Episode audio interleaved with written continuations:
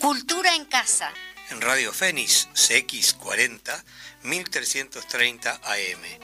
Un programa de cultura en un ámbito bien coloquial.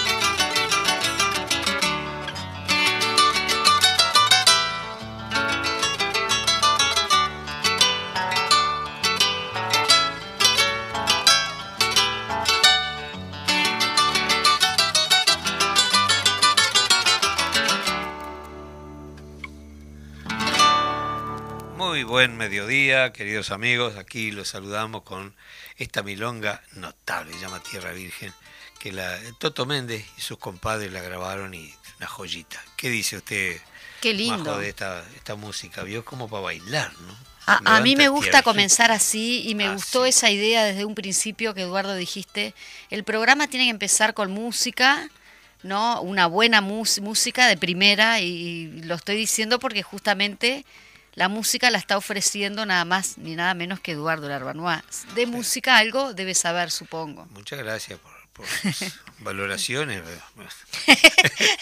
Me inhibe usted con esos comentarios. Bueno, lo cierto que eh, después de muchos programas conversados, este, uno trata de aliviar un poco la cosa, porque de hecho si yo estoy escuchando, pasando el dial, ¿verdad? Y encuentro personas hablando, no estoy en el tema, entonces sigo de largo, hasta buscar, paro en una música de repente ahí. Y después enganchamos. Y después, entonces este, me parece que la forma también de, de aliviar la atención, porque la gente está o ya por almorzar o terminando de cocinar, entonces este, mucha cháchara este, se cansa, ¿no? Entonces, la música aliviana un poco la situación, y más una instrumental, que ese es mi criterio, de abrir y cerrar siempre con una instrumental.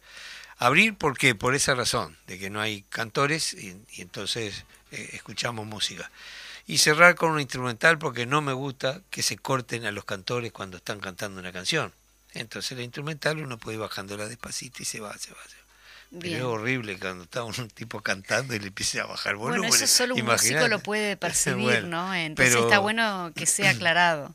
Es una, una forma de pensar de, creo que la mayoría de los músicos, nadie le gusta que estás cantando y te, por la mitad de la canción te empiecen a, bajar el volumen o te corten de golpe, ¿no? Y después, bueno, hay una selección de material que eh, recogemos este, en función a veces de las fechas, en función a veces de las ganas de lo que tenemos que escuchar y disfrutar de la música popular latinoamericana, que hay tantos, hay tantos y tantas haciendo cosas maravillosas que a veces no, no accedemos porque los grandes medios copan la difusión con cosas que de repente son absolutamente banales, este, superficiales, y las canciones, yo siempre digo a mis alumnos, no se agotan en una sola escuchada. Eh, a veces lleva mucho tiempo descubrirla. Y depende también de las edades. Uno de repente en la adolescencia tal canción lo conmueve, a los pocos años dice, mira lo que escuchaba yo. Y a los pocos años más la redescubre, la redescubre y dice, no, no, pará, no era... No era tan... Y cada, eh, si cada obra siempre de algún modo va participando, en la, acompañándonos en la vida, ¿no? Eh, yo quería comentar que, bueno, el, el, programa anterior nosotros tuvimos un programa grabado por, por, eh, por, este, estábamos cubriendo justamente el día de los comités de base. Fue un día de fiesta, un día concurrido, cada comité tuvo ahí alguna actividad, más yendo específicamente a la Comisión Nacional de Cultura del Frente Amplio, era la consigna, ¿no? Que cada artista, cada cantante, cada teatrista, cada, bueno, todo, ¿no? Las ramas del arte, de alguna manera u otra estuvieran en su comité desempeñando alguna este, acción artística, por así decirlo. Y eso sucedió y fue todo un éxito, eh, pasó, eh, así que nada, felicitaciones a todos los artistas que de alguna manera u otra ofrecieron su arte el día del comité de base. Y a su vez, ese mismo día estuve o estuvimos ambos, este, bueno, estuve yo solita, pero es un programa que es el, dúo, el dúo Larbanua y Pedraja, estuvimos cubriendo lo que fue eh, los 10 años del programa eh, de fortalecimiento de las artes y por allí tuvimos una serie de entrevistas que estuvimos pasando, bueno, de allí este, surgieron la entrevista de, Héctor Guido, le hicimos también a, la, compañera que en su momento fue secretaria del Sindicato Uruguayo de Actores, este, después eh, también le hicimos a Cristina Morán, bueno, ahí estuvimos compartiendo. El fortalecimiento de las artes cumplió 10 años de existencia. Por allí se decía que 3.500 funciones hubieron a lo largo de estos 10 años, 3.500 funciones, 180 eh, puestas teatrales concretadas y, y 1.350 eh, perdón, artistas cumpliendo su labor. Este programa, de alguna manera u otra, lo que hace es formalizar al artista, como ya lo habíamos explicado en alguna otra oportunidad, porque ese es como un programa entre el Sindicato Uruguayo de Actores y la Intendencia de Montevideo que continúa justamente apoyando a los artistas, que lo decíamos también con Ana Olivera, eh, la diputada Ana Olivera, bueno, hace el rol, lamentablemente, la Intendencia, que a veces rol que no le corresponde, pero lo tiene que hacer porque el Gobierno Nacional no lo está haciendo. También fue un mes eh, muy importante porque fue eh, el mes de los mártires estudiantiles. Exactamente. Eh, recordamos eh, aquel día cruel del año 68 cuando muere liberarse porque luchaba por, por un boleto accesible para los estudiantes. Recuerden los jóvenes hoy día que a través del gobierno frente amplista se logró el boleto gratuito para los estudiantes. Eso no fue una dádiva, fue una lucha, una conquista de los propios estudiantes, del pueblo en general, eh, que tuvo sus mártires. Fíjense, por un boleto más accesible, era la consigna en aquel tiempo, este, boleto estudiantil, eh, en una movilización fue asesinado liberarse. Ese líder nuestro con, con, nombre de consigna, ¿no? Sí. Que, Exactamente. que ya existían las, las face news, ¿no? ¿Cómo que se llama eso? Las, falsas, noticias, falsas noticias que aprovechaban de decir barbaridades como por ejemplo que buscaron para hacer asesinar a un muchacho con, con nombre de consigna. Esas cosas lamentables, solo por una cabeza muy muy enferma puede pasar ese tipo de conceptos, ¿no? Incluso ya están diciendo que a través de la movilización estudiantil Exactamente amenazando como que los estudiantes o la izquierda está buscando un nuevo liberarse. Exactamente. Eso es terrible, que digan eso, no sé, me parece que hay que ser muy macabro y muy perverso para pensar esas cosas, ¿no? Y los hay. Pero lo que están reivindicando justamente son los derechos a poder estudiar en condiciones dignas. Justamente acá tenemos Liber, otro Liber, Liber Romero, que es un compañero que está justamente al frente de del sindicato de los, de los este, docentes y nos pasa día a día actualizados eh, las actividades que se están realizando a nivel nacional. Tenemos acá al primero de septiembre datos actualizados. Hay ocupaciones en centros estudiantiles. Eh, acá eh, tenemos el SERP del centro a las 15 horas con taller con talleres y entrega de volantes. El IPA también está, eh, están los estudiantes con un paro activo. Estudiantes también de Paysandú, habrán asambleas permanentes para definir medidas. El SERP Sur, paro activo de estudiantes, paro de estudiantes por tiempo indeterminado, docentes eh, de talleres, eh, van a haber talleres también allí, también tenemos en Rocha, y qué transformación se promueve en la formación de una educación, se preguntan. Y cosas, eh, cosas terribles, ¿no? Como de cómo, los han este, desalojados cuestionan cuestionan la movilización y el resultado del paro pero no cuestionan la, gente eh, le quiere hacer llegar a la gente que es una cosa como espontánea que surgió ahora, no. El paro llega como consecuencia de meses de discusiones y de lucha eh, y encontrar oídos sordos, ¿no? Entonces te empujan a la movilización y después la cuestionan y te largan a los perros para que los muerdan. Entonces, claro, es, también es un eh, trabajo de concientizar a la gente que de repente no lo sabe, que lo, que, lo, que no están encontrando es esa negociación. Claro, el proceso de lucha no empezó ahora, hace mucho tiempo, y se busca a través del diálogo, pero cuando vos hablas con un sordo, llega un momento que tenés que ir eh, calificando la, la, respuesta este, de los compañeros, ¿verdad? Por eso vamos a recordar que no es de ahora esto, que es un fenómeno eh, ya preestablecido por el sistema de echarle la culpa a la gente por las cosas que pasan, cuando en realidad los responsables son ellos, de una forma muy entonces vamos a recordar esta canción que, hacía, que hacían los olimareños de Víctor Lima, que era un himno y sigue siéndolo, la canción del estudiante.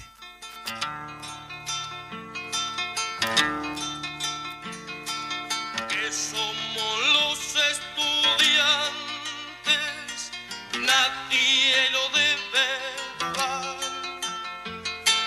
porque si hay que ir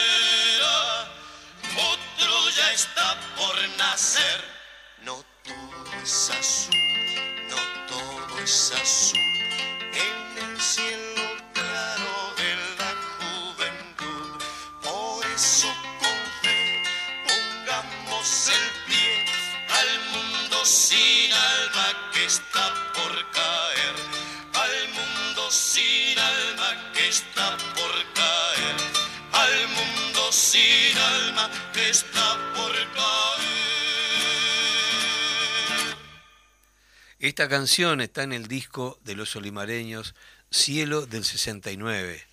Imagínense eh, si han pasado cosas, historias, anécdotas, y la lucha sigue, porque siempre hay cosas por cambiar y por mejorar, y hay retrocesos, y a veces cuestan más los, los reavances, pero siempre hay que buscar caminar, como decía aquella leyenda, que ¿para qué es la utopía? Yo camino diez pasos y ella se aleja diez pasos. Entonces, ¿para qué? Para eso, para caminar.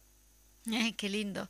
Em, voy a pasar una actividad que se va a realizar en el día de hoy, que se llama Por los Codos. Es un ciclo de debates culturales con una mirada interseccional sobre la precariedad. Precariedad. Bueno, acá dice precariedad. Bueno.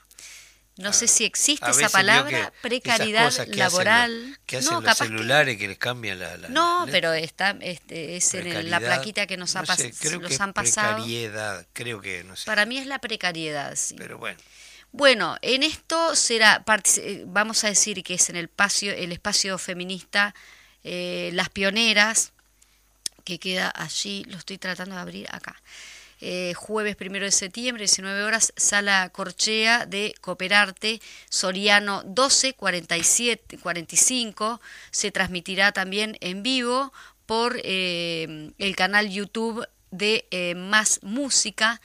Participarán Samantha Navarro, Leticia Ramos, Leticia Rodríguez, Giselle Fernández, eh, Alicia Dogliotti, que es la presidenta del Sindicato Uruguayo de Actores, Melina Romero, Florencia Delgado, Verónica Mato, Virginia Caputi, eh, María José Sirequian, eh, Pamela Román, Soledad Castro, Yaila Bonino. Esto será hoy en el día de hoy en la sala corchea de Coparte, Soriano 1245 se titula Por los codos, que va a ser un ciclo de debates que vamos a estar después igual anunciando los talleres eh, día a día. Bien, bien. Hay que hablar de esa realidad, no la precariedad de, la gente del arte. Eh, es muy difícil. De la precariedad. es muy difícil este, organizar eh, los sindicatos de los artistas cuando eh, dependés de un multiempleo, porque el artista, por lo menos el artista uruguayo, eh, en su inmensa mayoría todos tenemos varias tareas para poder... Eh, nadie vive del arte salvo este casos muy excepcionales, eh, muy exitosos, este, o, este, eh, o que hayan tenido o que tengan una un espacio internacional si no ha sido siempre muy difícil los artistas puedan vivir. Sí, la Comedia Nacional que son funcionarios eh, funcionarios municipales. Es una realidad. Este, es un elenco que son este, financiados por por digo pagos. Claro, sí, como funcionarios este, municipales. me parece notable. Tendría que repetirse en todos los departamentos. Los, músicos de la filarmónica, de la de los Odre también, la orquesta municipal. Eh, el músico popular, o en todo caso también las manifestaciones de, que no son oficiales, están muy a la libre albedrío, ¿no? A como venga el viento como le vaya. Y, y nunca alcanza para, para, tener, para generar respaldo, ¿no? Porque la vida cotidiana en este sistema es muy costosa. Eh, y bueno, hace que lo que la gente ve generalmente es el resultado de un trabajo de muchos meses. Lo hemos hablado acá incansablemente, ¿no? Cuando va a haber una obra de teatro, va a haber trabajo de meses. Cuando paga la entrada, te está pagando eso. Un show de repente también lleva muchos meses de ensayos, eh, contratación de sala de ensayo, este pago de repente de ensayo a los músicos, eh, traslado de instrumentos, en fin, que son costos que se van sumando, se van sumando y luego culminan en el show que la gente pagó la entrada para ver y por suerte tenemos un pueblo maravilloso que ha sostenido el trabajo de los artistas. Personalmente, no me canso de decir lo que eh, de aquí a poco estamos cumpliendo 45 años de, de trabajo y ha sido gracias a la gente que compra nuestros discos, que va a los shows, que te saluda con cariño en la calle, que te estimula al trabajo, ¿no? Porque la venta discográfica ya no es negocio. Ya no es negocio. Todo el mundo escucha eh, ahora por otros medios, ¿no? Sí, pero además de eso también los grandes medios de difusión se han manejado este, con un criterio absolutamente antinacional. Es decir, acá no, no hubo nunca un apoyo a la, a la creación uruguaya, siempre se ha, eh, validado mucho más lo que viene de afuera. Entonces vos te acostumbras a, a escuchar cosas que, que, no tienen nada que ver con... Entonces el uruguayo parece que no es, no, es artista porque como vive la vuelta a tu casa, ¿no? No, ¿qué va a ser artista ese Nadie es profeta en su tierra y, un y no, es no, no, no es un problema de, de eso, porque en realidad yo te puedo decir con autoridad, nosotros nos sentimos profetas en la tierra, pero porque con la gente. Exacto. pero eh, las autoridades políticas, y no estoy hablando de partidos, todas las clases políticas, nunca le dio pelota a la cultura. Se han hecho cosas aisladas, pero nunca se entendió la importancia que la cultura artística tiene en una sociedad, que es la que une a los pueblos, une sólidamente a los pueblos. El comercio une relativamente mientras dura el negocio, pero la actividad artística y cultural va asumiendo, va, va logrando una trama tan sólida que luego se puede construir cualquier cosa sobre eso. Pero no, no lo entendemos así. Eh, en América Latina hemos tenido oportunidades de acceder a otros pueblos y no se, no se, no se han consolidado. Fíjate que, cómo es posible que un músico uruguayo no tenga oportunidad de compartir su obra en Perú, Bolivia, Ecuador. Te, estoy hablando personalmente. ¿no? Yo canté en Argentina, en América Latina, Argentina, Brasil, eh, estuvimos en Venezuela, Colombia, eh, Cuba y nada más de Latinoamérica. Y somos unos cuantos países más, y somos hermanos, y hablamos la misma lengua. Entonces, ¿cómo, cómo es que pasa eso? Sí. Eh, o sea, el sistema siempre ha procurado, procurado dividirnos, tenernos como eh, eh, nos resulta más fácil de repente viajar a Europa, Estados Unidos, a Canadá, Australia, que tocar nuestros países vecinos. Por eso las cosas no han cambiado mucho. Si te parece, Eduardo, eh, porque ya vamos a ir a, a otra eh, canción anunciar que nosotros estuvimos difundiendo que hoy íbamos a tener a la diputada Verónica Amato, justamente hablando porque no se ha hecho mucho de la, para la cultura, o, mejor dicho, en el marco de los trabajadores del arte, pero lo que se ha hecho o lo que se hizo ya se está destruyendo y en ese sentido la íbamos a tener a la diputada Verónica Mato, que no va a poder este, participar por un quebrante de salud, pero la íbamos a tener hablando las normativas que ya teníamos, como la ley de cine, como la ley de teatro independiente, y también quizá la ley que en este momento está en el MEC y que lo dijo muy bien Washington Sassi y lo dijo también José María Novo eh, el día de los 10 años del programa de fortalecimiento de las artes, que estamos como yendo para atrás. Entonces hay que... Bueno, vamos a mandar un abrazote a Verónica que Le mandamos un abrazo que se mejore. Y la vamos a tener por acá. Y como dicen en algunos casos, eh, la, eh, la colonización no ha terminado, sigue siendo exactamente igual. Por eso vamos a pedirle a Mercedes Sosa que nos recuerde con esta bellísima canción.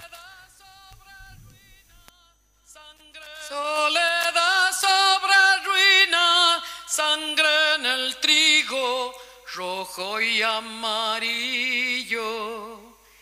manantial del veneno, escudo heridas, cinco siglos igual.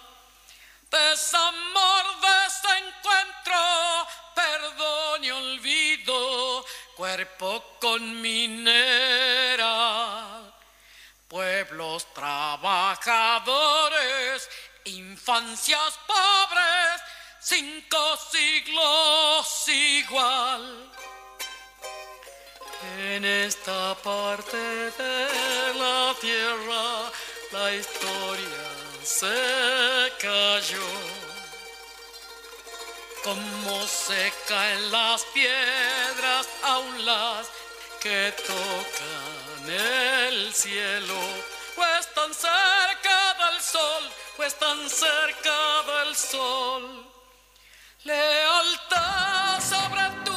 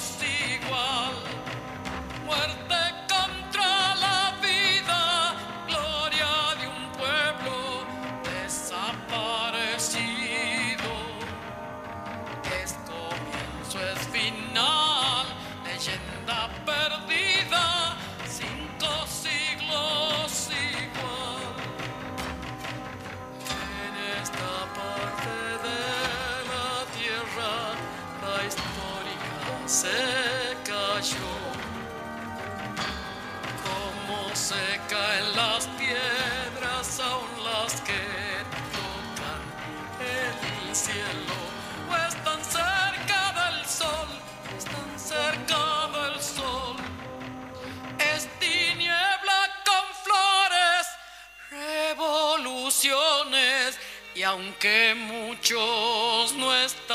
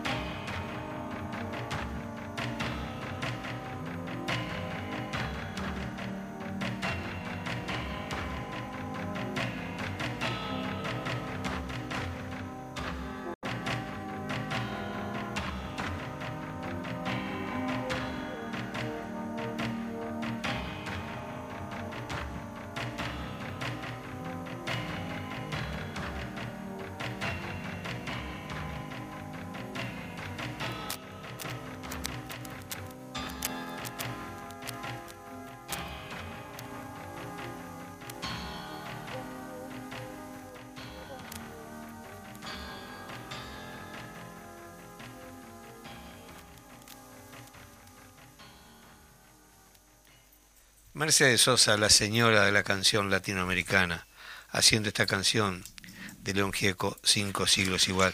Qué lindo poder seguir reproduciendo a estos grandes artistas. Claro que sí, sí, son nuestra referencia, ¿verdad? Toda una generación muy rica de artistas creadores y, y Mercedes en todo caso fue, no fue creadora en cuanto a, a que escribió canciones, pero sí fue creadora de una voz la voz de Latinoamérica prácticamente. Sí, es verdad. Eh, una intérprete fuera de serie, referente de la mayoría de los cantores populares de América Latina, eh, así como Donata, Yupanqui, ¿no? Este, grandes cantores como Alfredo Citarrosa, en fin. Víctor Heredia. Víctor Heredia, yo que sé, León Gieco, un montón de gente que, que ha dejado, que eh, algunos siguen haciendo obra riquísima y que uno tiene que aprender de ellos para seguir sembrando en ese terreno, ese territorio tan rico de la canción popular profunda, elaborada, eh, con conciencia. Con contenido de denuncia también sí, social con, por sí, alguna también, razón, porque ¿no? es la única herramienta en todo caso que el pueblo va teniendo, ya que los grandes medios este, tapan las cosas que no le gusta al sistema y parece que no existieran, pero existen. Tú escuchás cualquier informativo de los medios oficiales hoy o, o de los medios grandes y parece que vivimos en el paraíso. ¿no? y, y, vos andas en la calle, sabes cómo es. Pero a veces hay gente que vive en su casita, en su tarea diaria, entonces se rige y cree que la televisión y las radios, la mayoría, eh, dicen verdades. Y, y a veces se, se comen con la pastilla, como dice el dicho, ¿no? Si habrá que luchar, y muchas veces eh, a través del arte es la forma de nosotros acceder a un pensamiento crítico, eh, porque en todos lados hay errores, pero justamente cuando uno tiene conciencia o educación, eh, cultura, eh, tiene otra capacidad para discutir e intentar cambiar esas cosas. Para mí es clarísimo que la única forma de cambiar es la educación y la cultura. No obstante, se ve clarito cuál es el interés del sistema. Por eso la están reprimiendo en este momento. Reprimiendo y de alguna manera superficializándola, ¿no? haciendo que la gente se prepare para trabajar, pero no para pensar. Creo que tenemos que ir a una pausa y volvemos a compartir con todas y todos ustedes.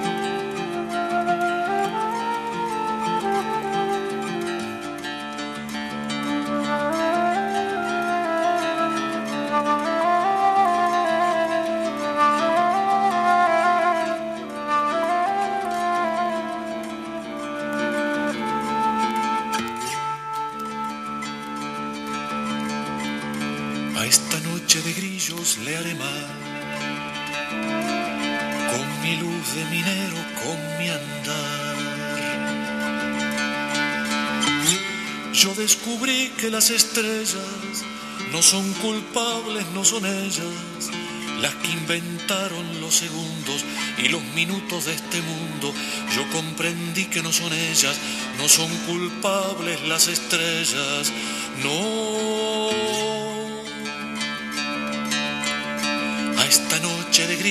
Le he de dar mi violento relámpago al cantar yo descubrí que los planetas no son culpables de las restas, que la matanza de mi tiempo no es culpa de esos elementos. Yo comprendí que no son tretas, que sean obras de planetas. No, esta noche tan hembra la he de amar, con mi sexo satélite girar yo descubrí que la menguante luna de miel duele bastante y que entre dos todo es posible, de lo más bello a lo terrible, lo comprendí entre la amargura del lado impuro de la luna. Sí, esta noche de esclavos liberar, con un pueblo de estrellas titilar yo descubrí que el combatiente es más honrado y más valiente cuando no olvida la ternura bajo la piel de su armadura. Lo comprendí ante la hermosura del lado claro de la luna. Sí, esta noche sin horas partirá, porque el tiempo no existe en mi cantar y la muerte no sabe mi reloj, su guadaña no puede con mi amor. Yo descubrí que las estrellas no son culpables, no son ellas las que inventaron los segundos y los minutos de este mundo. Yo descubrí que no son ellas, no son culpables las estrellas, no.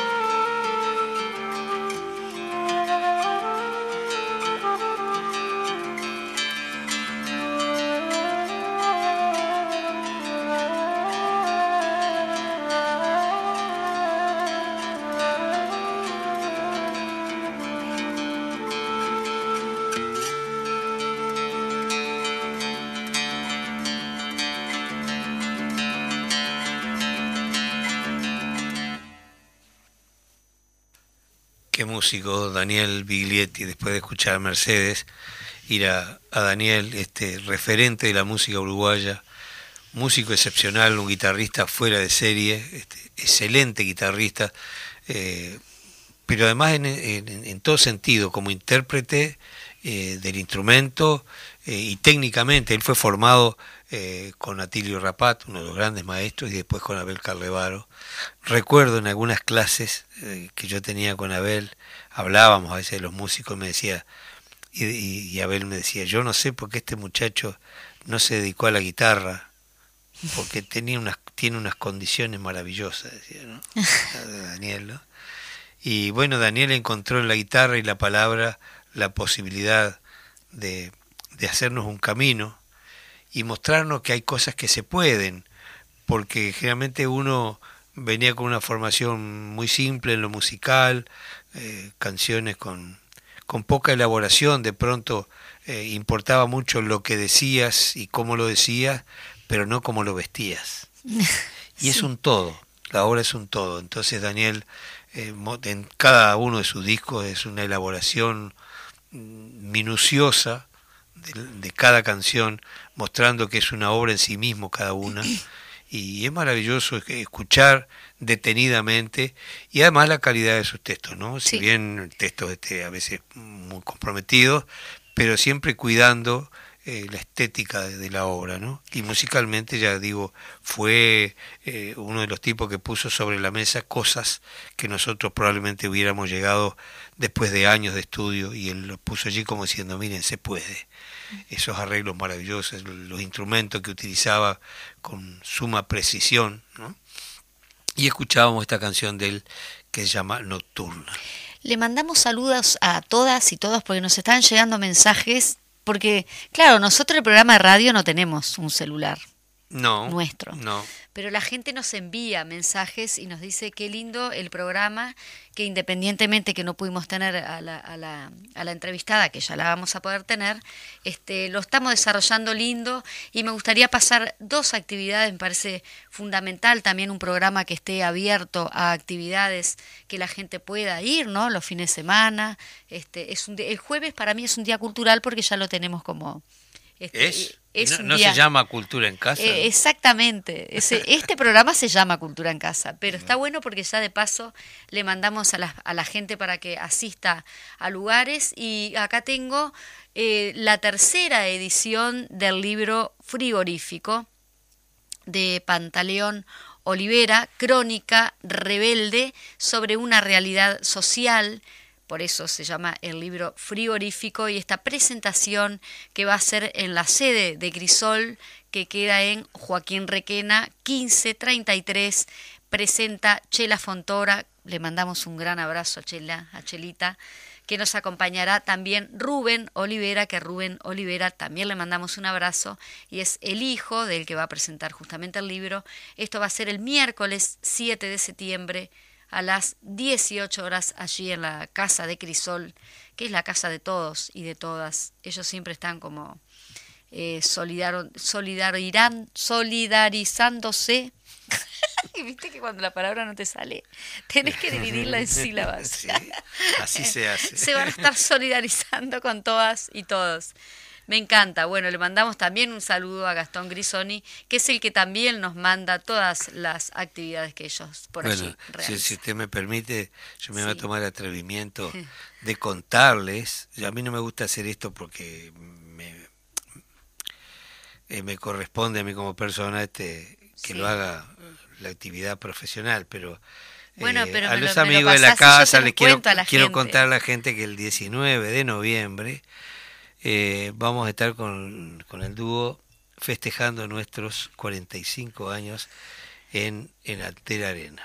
Así que nos vamos a encontrar por allí con los que quieran y vamos a disfrutar de, de un cumpleaños. 45 eh, años. Ya estoy, este, voy, Bueno, voy. Bueno, la veré por allá. Los 45 jóvenes años. Eso, eso. Eh, que lo hablábamos, ¿qué, se siente? Ya te voy a hacer una entrevista.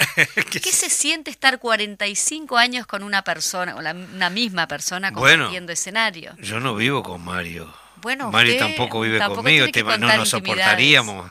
Sí, ya nos estuvo contando ahí en los pasillos. no, no, este... Capaz que la gente se hace esa pregunta. ¿Qué se siente estar después bueno, de tantos es como cualquier trabajo. Se pelean, se arreglan, como cualquier Mirá, como cualquier trabajo donde vos este, tenés objetivos comunes y ponés lo mejor de ti mismo para, para eh, llegar o por lo menos arrimarse a esos objetivos.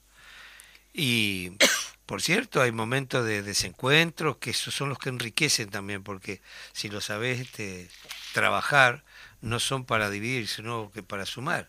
Y por suerte somos distintos, si no sería lo más aburrido, te imaginas, 45 años viajando con una persona que piensa igualito que vos, sería lo más aburrido. Sí, claro. por suerte, eh, las cosas esenciales eh, caminamos juntos y en otras tenemos otras visiones que es ¿Qué lo pasa que cuando tienen como esos proyectos que como que se les ocurre hacerlos por separado? Y me parece totalmente este Productivo. también porque te estimulan y te dan herramientas para lo mismo, ¿no? Es decir, porque eh, cuando haces otra cosa la haces con el, mismo criterio, poniendo la mejor energía, las mejores ganas, porque estás poniendo de algún modo el nombre que pusiste en el otro lado.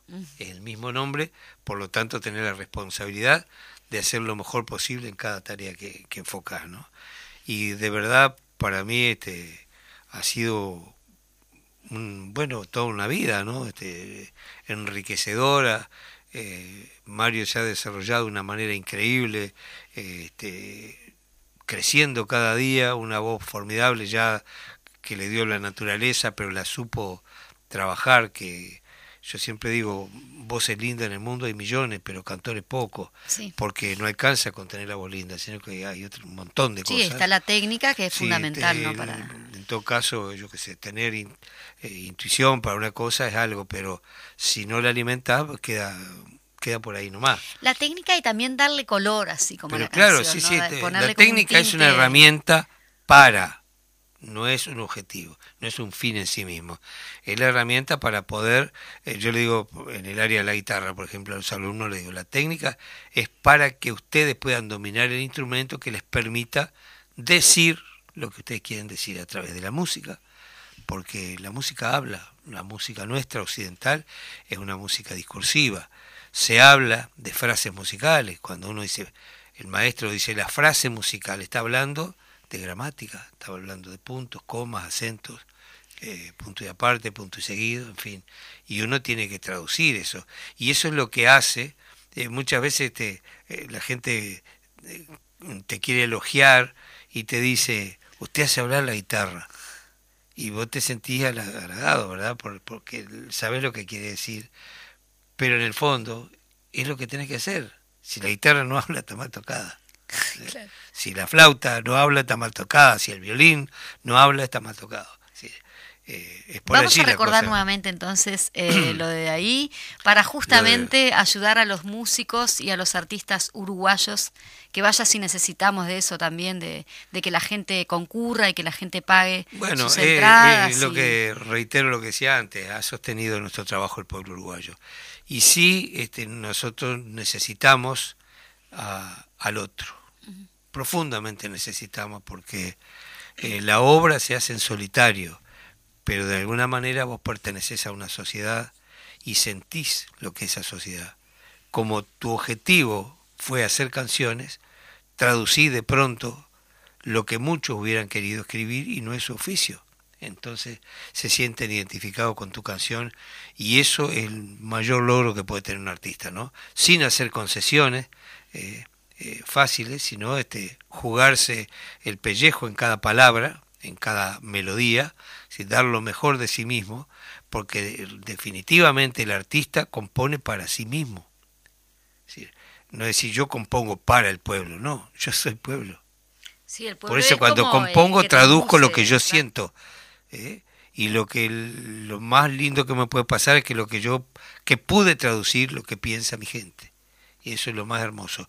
Que además es, es tan amplio como lo hemos dicho más de una vez, eh, la capacidad creativa del pueblo, que cada uno escucha su versión de la canción, como del texto que lee, como de una obra literaria que lee, una poesía, como de la obra de teatro que vio, si uno se va a identificar con un personaje, otro con otro.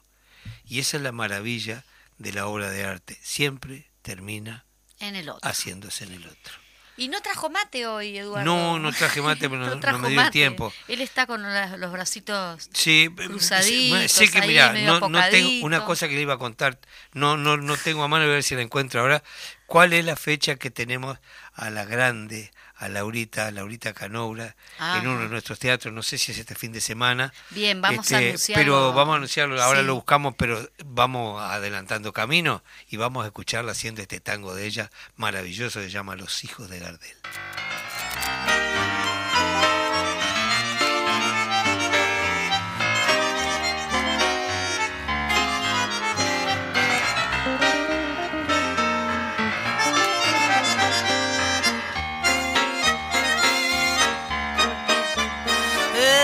Empezaron a soñar con el regreso en la puerta principal del aeropuerto. Las valijas repletas de ilusiones, los bolsillos vacíos y con miedo se llevaron de memoria el obelisco, las siluetas de la Plaza Libertad y en el medio del hecho la nostalgia para abrirla en un regalo en Navidad. Los hijos de Gardel nunca pensaron que aquello de volver era real. Se agarraron al lugar con alfileres y dejaron las valijas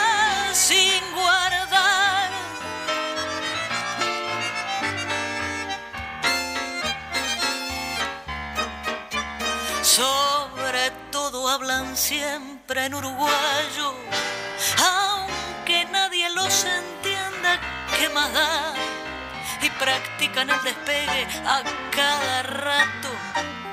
Cuando ven que con sus hijos es igual, cada tanto les mandamos una foto con la rambla o sarandí peatonal para hacerles más liviano el desapego al país donde se fueron a emigrar. Los hijos de Gardel nunca pensaron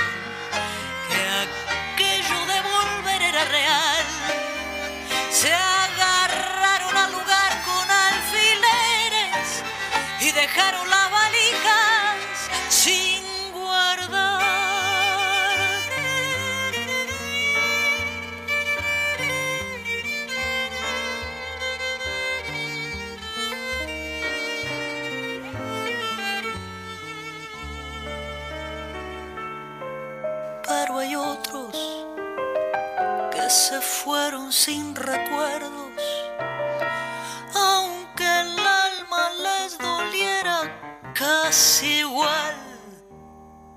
Se llevaron solo el voz de polizonte y dejaron olvidado el ta y el chavo.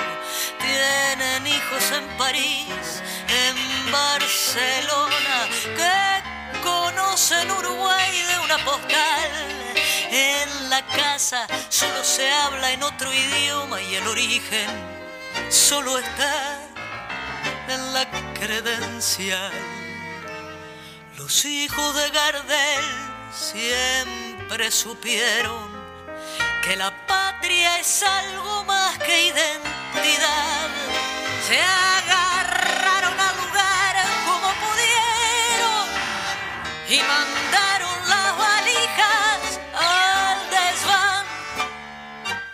Bueno, amigos canarios, apróntense porque hoy a las 20 horas tienen a Laurita, a Laura Canoura en el Politeama, a las 20 horas. no se la pierdan porque Laura siempre sorprende con su calidez y su calidad profesional.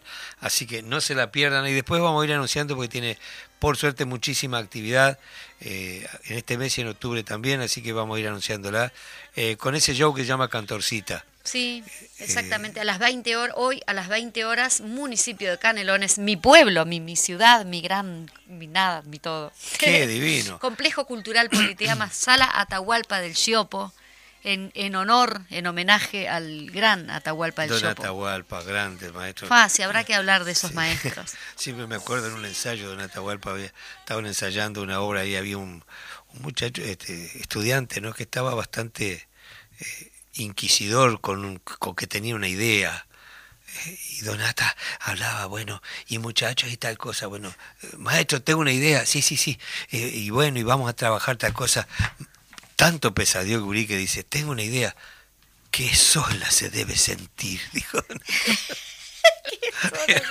Esas cosas de los maestros, maravillosas. Sí, Nos tenemos que ir. Y vos Hablando de los maestros, después vamos a hablar de otro homenaje que se va a realizar en el Teatro Florencio Sánchez del Cerro, pero no lo vamos a anunciar ahora porque falta mucho y le vamos a dar una sorpresa a todos los oyentes. Bueno, este, vamos a mandar un abrazo grande a todos los que nos acompañaron hoy y a los amigos de siempre. Eh, y nos vamos a ir con, con, un tango, el último de la lista, uno que se llama Triunfal, que es uno de los primeros tangos este, autoría de Don Astor Piazzolla, que es una joyita. Ah, con eso nos vamos y un abrazo grandote. Nos encontramos aquí la semana que viene. Muy bien, chao, chao. Bueno, gracias, gracias a todos los responsables.